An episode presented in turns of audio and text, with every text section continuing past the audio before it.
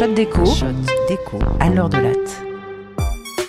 Les années 90 et 2000 regorgent de conflits d'intérêts dans la recherche biomédicale. Les industriels ont été pris la main dans le sac, soit à influencer le dispositif expérimental, soit carrément à supprimer des résultats gênants. Eh bien, notre époque pourrait bien voir émerger un nouveau type de conflit d'intérêts qui concerne un acteur de plus en plus important, les banques centrales. Étant donné la place qu'a pris la politique monétaire depuis 15 ans, on aimerait bien être sûr que l'évaluation de son efficacité est fiable. Malheureusement, une étude de l'Université de Chicago vient de démontrer des biais dans les recherches réalisées par les économistes de banque centrale. Petit rappel, la politique monétaire a été le siège d'une révolution intellectuelle et pratique depuis 2008.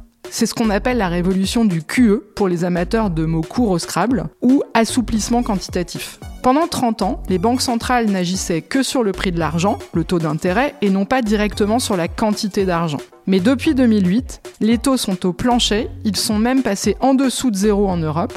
Donc privés de ce levier, pour relancer la machine, les banques centrales se sont mises à agir sur les quantités, en achetant massivement des titres financiers sur les marchés pour stimuler l'activité. La détention de titres de la Banque centrale européenne a ainsi triplé en moins de 10 ans. Aujourd'hui, le QE est le principal traitement administré aux économies avancées. Pas étonnant que de nombreux chercheurs se soient attelés à tester l'efficacité de ces mesures. C'est même rassurant que le principal instrument de politique conjoncturelle soit soumis à une évaluation régulière. Moins rassurantes sont les conclusions de la récente étude menée par trois chercheurs de l'Université de Chicago. Ils ont passé au scanner 54 articles qui analysent les effets du QE sur l'activité économique et sur l'inflation, et ils ont posé une question simple. Est-ce que les études réalisées par les économistes de banques centrales obtiennent les mêmes résultats que les études universitaires? Eh bien non.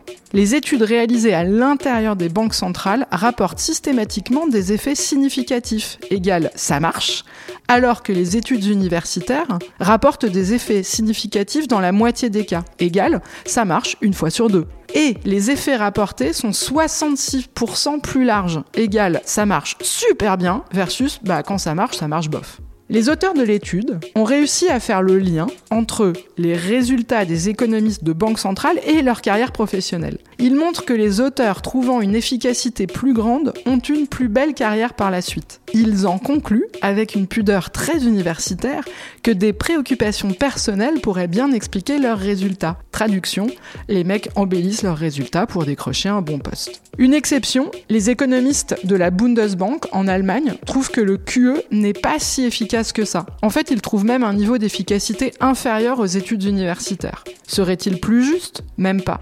En réalité, la Bundesbank est très critique du QE depuis son lancement, par la voix même de son président, Jens Weidmann, qui n'a jamais caché son désaccord avec toutes ces mesures quantitatives. On peut donc penser que les résultats décevants trouvés en interne en Allemagne tombent à pic pour justifier la position du grand chef et ne nuiront pas à la carrière des chercheurs. En gros, à la Bundesbank, les mecs ont intérêt à ternir leurs résultats pour choper un meilleur poste. Tout ceci pose la question du contrôle démocratique de l'action des banques centrales.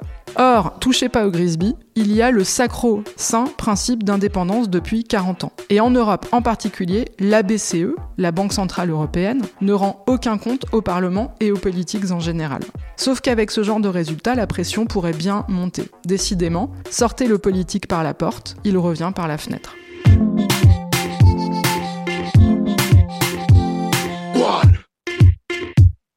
C'était un podcast de l'université Paris-Dauphine, PSL.